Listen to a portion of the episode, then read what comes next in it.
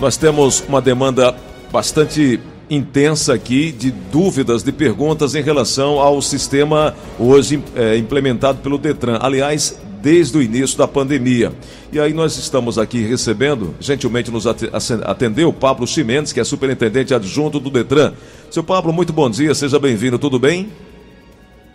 Bom dia, Gleison. Bom dia a todos os ouvintes do Show da Manhã e um forte abraço a todos os estudantes. Isso. Maravilhoso que é o dia do estudante. Verdade. É, Pablo, muita gente hoje é, reclama é, da renovação, do processo de renovação da carteira de habilitação. É, inclusive um colega nosso aqui de trabalho, o Tom Barros, ele precisou ir ao Detran por pelo menos três vezes seguidas. Segundo ele, primeiro dia foi, teve que ser agendado. Ao chegar, o sistema estava fora do ar. Ele voltou, marcaram para dois dias depois. Em seguida, ele foi fazer um dos exames. Na terceira vez que foi para fazer um outro exame. Por que, que mudou e por que, que está sendo assim, dessa forma escalonada, Paulo?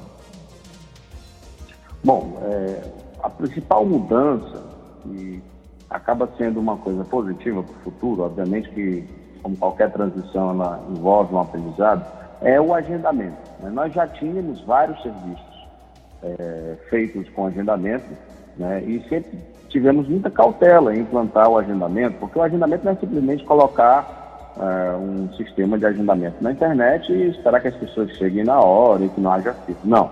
Agendamento é entender exatamente, estatisticamente, como funcionam as filas, inclusive com modelos computacionais. Nós temos feito isso para justamente definir os slots de tempo adequados. E por isso nós tínhamos feito de forma é, paulatina, devagarinho, nós tínhamos uma grande parcela dos nossos serviços é, com atendimento mediante agendamento, mas nem todos ainda estavam, porque nós estávamos fazendo todo esse estudo. E nesse processo da pandemia e com a premissa básica de proteção na saúde de todos, nós tivemos que acelerar esse processo e, como muita gente diz, né, trocar a roda da bicicleta andando de bicicleta. Uhum. Né, isso, isso faz com que a transição seja experimentada mais intensamente do que como nós estávamos fazendo antes, obviamente.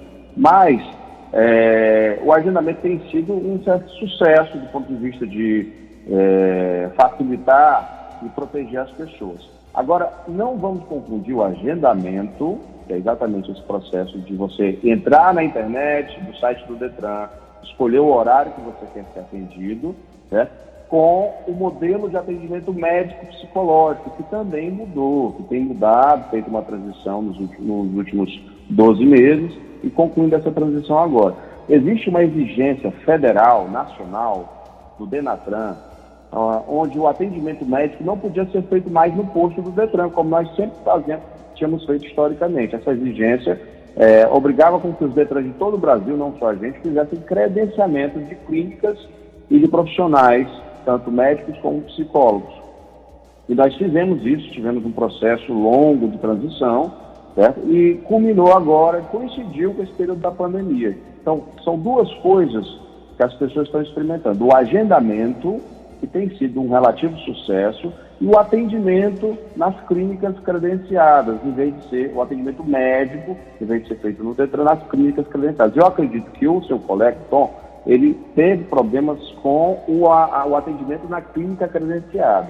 Né? Como todo serviço novo, né, muita, muitos desafios novos precisam ser enfrentados, mas o Detran não está tolerando desrespeito aos seus usuários, ao cidadão. Então, Paulo, eu só... peço que qualquer cidadão que se sinta lesado em alguma das clínicas credenciadas, é importante saber que essas clínicas não são o Detran. Uhum. São prestadores de serviços privados que são credenciados ao Detran. Então, Pablo, Pablo, Desculpa te interromper, mas. É importante que isso seja informado para a ouvidoria do Detran, para que a gente possa tomar as providências e exigir uma qualidade do atendimento. Ok, só para entender, antigamente você ia ao Detran fazer logo o exame lá no próprio Detran, mesmo fazer tudo de uma só vez. Agora você agenda Exato. o primeiro atendimento no Detran e na sequência agenda o atendimento clínico. E o atendimento clínico é apenas. Ao contrário, um... você agenda primeiro o atendimento clínico. Do, é, do exame médico certo. e ou psicológico, porque nem sempre psicológico é necessário. Uhum e depois se dirige ao Detran para o atendimento no Detran. Se você for ver o atendimento no Detran, no, no, nos postos do Detran, não existe uma queixa sequer. Nós preservamos tanto a questão da saúde, do isolamento social e também da qualidade da velocidade do atendimento. Nós estamos ainda com uma dificuldade nessa primeira fase do atendimento médico psicológico que está nesse período de transição. Né? Entendi. Bom, muita gente também disse que no período de pandemia a, a carteira venceu. Não teve como sair de casa. Hoje, o que a pessoa precisa fazer? Com a carteira vencida, tem blitz que vai impedir que as pessoas façam isso. É, como é que deve proceder aquele que teve a carteira vencida no período da pandemia? Gleison, essa sua pergunta é maravilhosa, porque permite que a gente esclareça uma coisa importante. O governo federal também, através do DENATRAN e do CONTRAN, Conselho Nacional de Trânsito, eles aprovaram uma resolução que diz o seguinte: qualquer carteira de motorista que venceu durante a pandemia, certo? O vencimento está prorrogado indefinidamente enquanto durar o estado de emergência causado pelo coronavírus. Perfeito. Ou seja, a partir do dia 19 de fevereiro, ou seja, quem venceu a carteira depois do 19 de fevereiro de 2020, né, mesmo que esteja escrito lá no documento como vencido, né, não está vencido para fins legais. Pro, foi prorrogada a validade. Isso não só para o Ceará, para todos os 27 é, é, é, estados e unidades da federação. É um... Isso aí é uma, uma resolução nacional e todas as, todas as autarquias, órgãos de trânsito, Polícia Rodoviária Federal, estão obrigadas a respeitar isso. Então, se a sua carteira tem validade, ainda que vencida, certo? É, depois do dia 19 de fevereiro, durante a pandemia, é, a sua carteira ainda continua válida. Não precisa se preocupar em renovar agora. É. Perfeito. Isso quer dizer que o Detran só está renovando quem está realmente com a carteira vencida? Não, a gente está aceitando renovação de todo mundo. Quem venceu durante a pandemia e quem venceu antes da pandemia.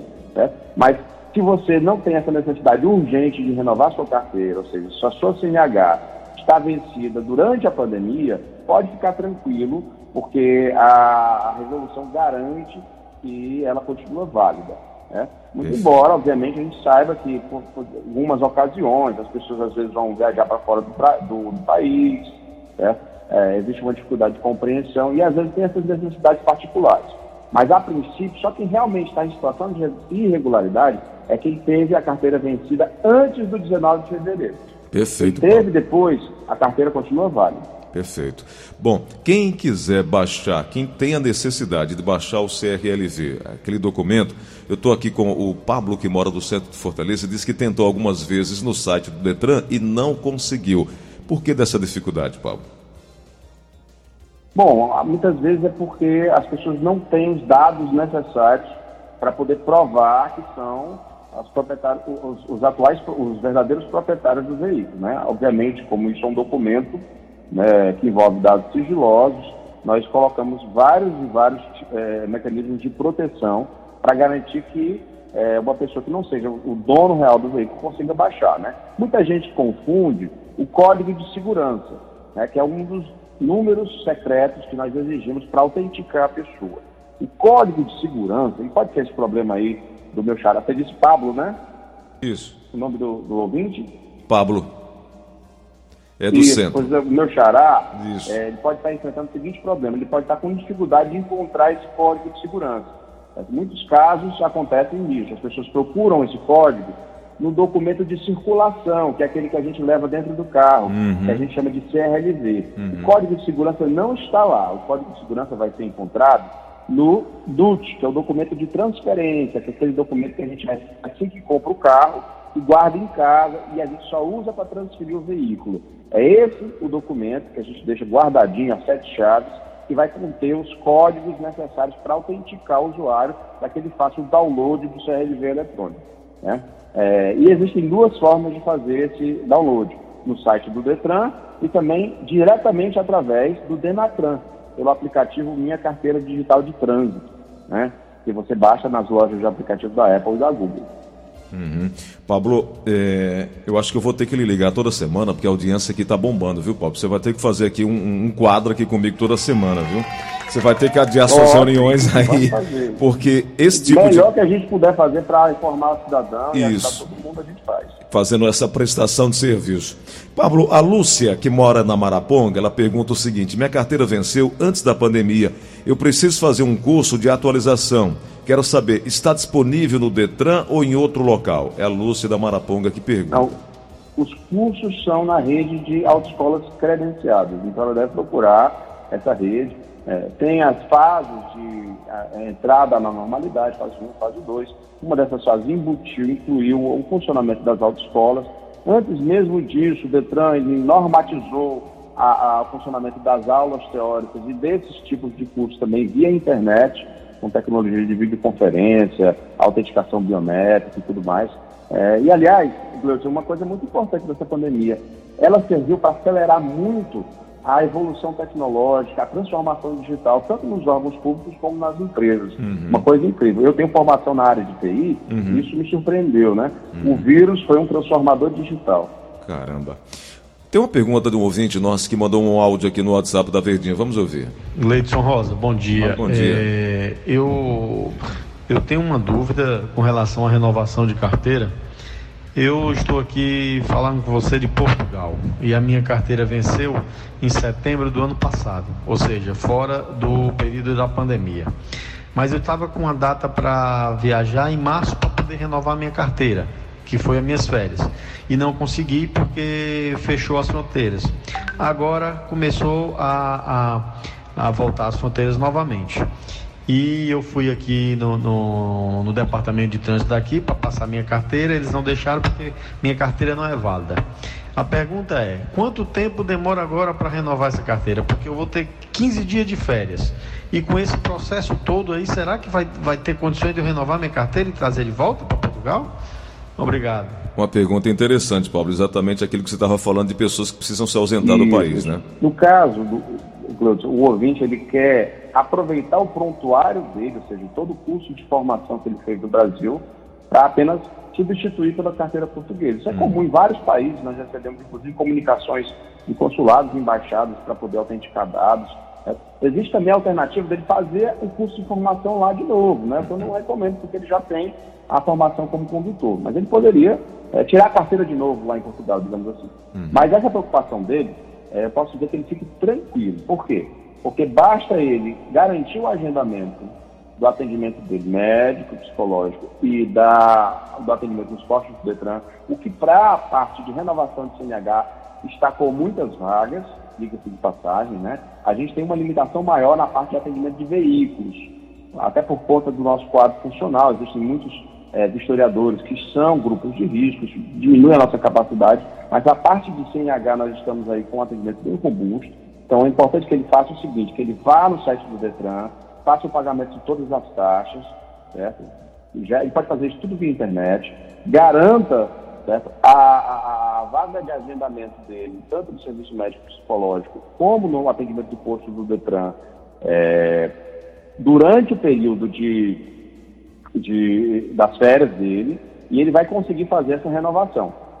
Aí a CNH é enviada geralmente em cinco dias úteis para a residência da, do, do, do, condutor. Né? Isso, se isso não coincidir com as férias dele, ele pode fazer uma petição, um pedido administrativo de urgência da entrega da CNH, o que é algo que nós fazemos excepcionalmente em casos é, como esse, né? Mas que eu acredito que dá tempo. Ele disse que vai ter 15 dias de férias, né? E qualquer coisa, com, com, certeza ele deve, tá, deve ter algum familiar em casa que pode remeter para ele. E ele ainda recebe, se ele não conseguir receber a CNH em papel, ele vai receber quase que instantaneamente, nos primeiros 15 minutos depois que ele termina o processo todo, ele vai receber no celular dele a versão eletrônica da CNH. Legal. Muita gente tem saído do Detran e quando chega na porta de saída do Detran recebe uma mensagem de notificação dizendo que chegou a sua CNH digital. Também é uma coisa que ele pode usar. Ô Pablo, é, eu sei que seu tempo está estourado, você tem uma reunião aí e está bombando aqui de perguntas, mas só para finalizar, você falou sobre atendimento presencial de transferência de veículos e é, mudança de titularidade, ou mesmo aqueles veículos que fizeram, por exemplo, blindagem, precisam passar é, pelo processo aí no Detran, para constar que aquele carro é blindado. Como é que está sendo feito esse processo presencial? Você falou que a equipe está reduzida, muita gente faz parte do grupo de risco. Como é que está sendo feito esse atendimento? Está sendo feito mediante agendamento. Né? Uma parte da nossa capacidade de atendimento está atendendo a rede credenciada né, de lojas, concessionárias de veículos e despachantes. E uma parte da nossa capacidade de atendimento está sendo reservada exclusivamente para atendimento direto do cidadão. Né? O Detran do Ceará inovou, inclusive em relação a muitos detalhes do Brasil, ele tornou a, o atendimento direto do cidadão uma coisa tão simples, tão simples que muita gente consegue fazer esse atendimento a gente pensa assim, ah, eu vou contratar um despachante, eu vou deixar para a concessionária, porque é muito complicado fazer tudo é, no Detran do Ceará, não. É muito simples o indivíduo fazer sozinho o seu atendimento de veículo. Contudo, nós agora temos aí um problema de redução de capacidade, obviamente, não só por conta dos grupos de risco, mas também pela necessidade de separação é, e, de, isolamento social das pessoas que vão ser atendidas. Nesse aspecto, certo? É, é, a pessoa tem que ficar o tempo todo atenta certo? para a abertura de vagas no site do Detran. Infelizmente, esse momento agora é um momento que a gente tem que conviver com isso, mas nós já estamos procurando alternativas para diminuir isso, inclusive fazendo retreinamento de outros é, servidores do Detran que também possuem a possibilidade de fazer provisoriamente esse serviço de vistoria, mas isso é algo complexo, até do ponto de vista legal, né? e nós estamos é, criando alternativas para melhorar isso. Mas, por enquanto, a pessoa tem que estar indo no site do Detran, procurando a vaga de agendamento, certo? tendo um pouco de paciência. Certo? Mas uma boa notícia é que o governo federal, através do CONTRAN e do Benatran, também lançou várias resoluções certo? que protegem as pessoas em relação a isso. Então, por exemplo, se você compra um veículo e vai, ter, vai fazer, se você vende ou compra um veículo, vai fazer a transferência de titularidade. Isso aí faz com que a pessoa tenha a obrigação de concluir a transferência em até 30 dias. Esses casos, é, depois de 30 dias, o veículo podia ser até apreendido numa fiscalização e ainda receberia uma multa bem alta por não ter transferido e concluído a transferência. Esse prazo de 30 dias está suspenso. Então você faz a sua transferência, faz o, o DUT eletrônico né, no cartório, etc. E você não precisa se preocupar com esse prazo de 30 dias enquanto a pandemia estiver acontecendo. A pandemia estiver acontecendo, por causa da resolução que suspendeu esses prazos. Então, existem essas pequenas proteções que ainda garantem uma certa tranquilidade e permitem que as pessoas fiquem procurando a vaga até conseguir. Né? Obviamente que tão logo nós consigamos uma estratégia para poder minimizar esse impacto, obviamente todo mundo vai ser beneficiado. Mas, infelizmente, nós estamos aí com essas limitações, que são, obviamente, um preço muito pequeno para se pagar pela segurança e garantia da vida de todo mundo a, a quem nós servimos como órgão público. Não é verdade? É isso aí. Pablo, quando você quiser trocar aí de, de cargo de superintendente adjunto do Detran, quiser vir fazer o programa aqui comigo, já está convidado, viu? Já está convidado. Obrigado. Você, é, você é um comunicador. Muito bom, muito bom conversar, muito bom prestar esse serviço aqui com os ouvintes da Verdinha. É, muitas perguntas chegando aqui, mas não dá tempo a gente seguir aqui. Nós temos é, o seu compromisso aí, temos outros compromissos aqui. Ah, na próxima semana, com a sua permissão, vou voltar a te ligar para a gente voltar a, a prestar esse serviço para a população. Por hoje, Pablo, muito obrigado, viu? Eu que agradeço, Gleison. Um forte abraço para todo mundo e me chame na hora que você precisar, meu irmão. Um abraço. Muito obrigado. Pablo Cimento, superintendente adjunto do Detran, conversando conosco aqui no Show da Manhã.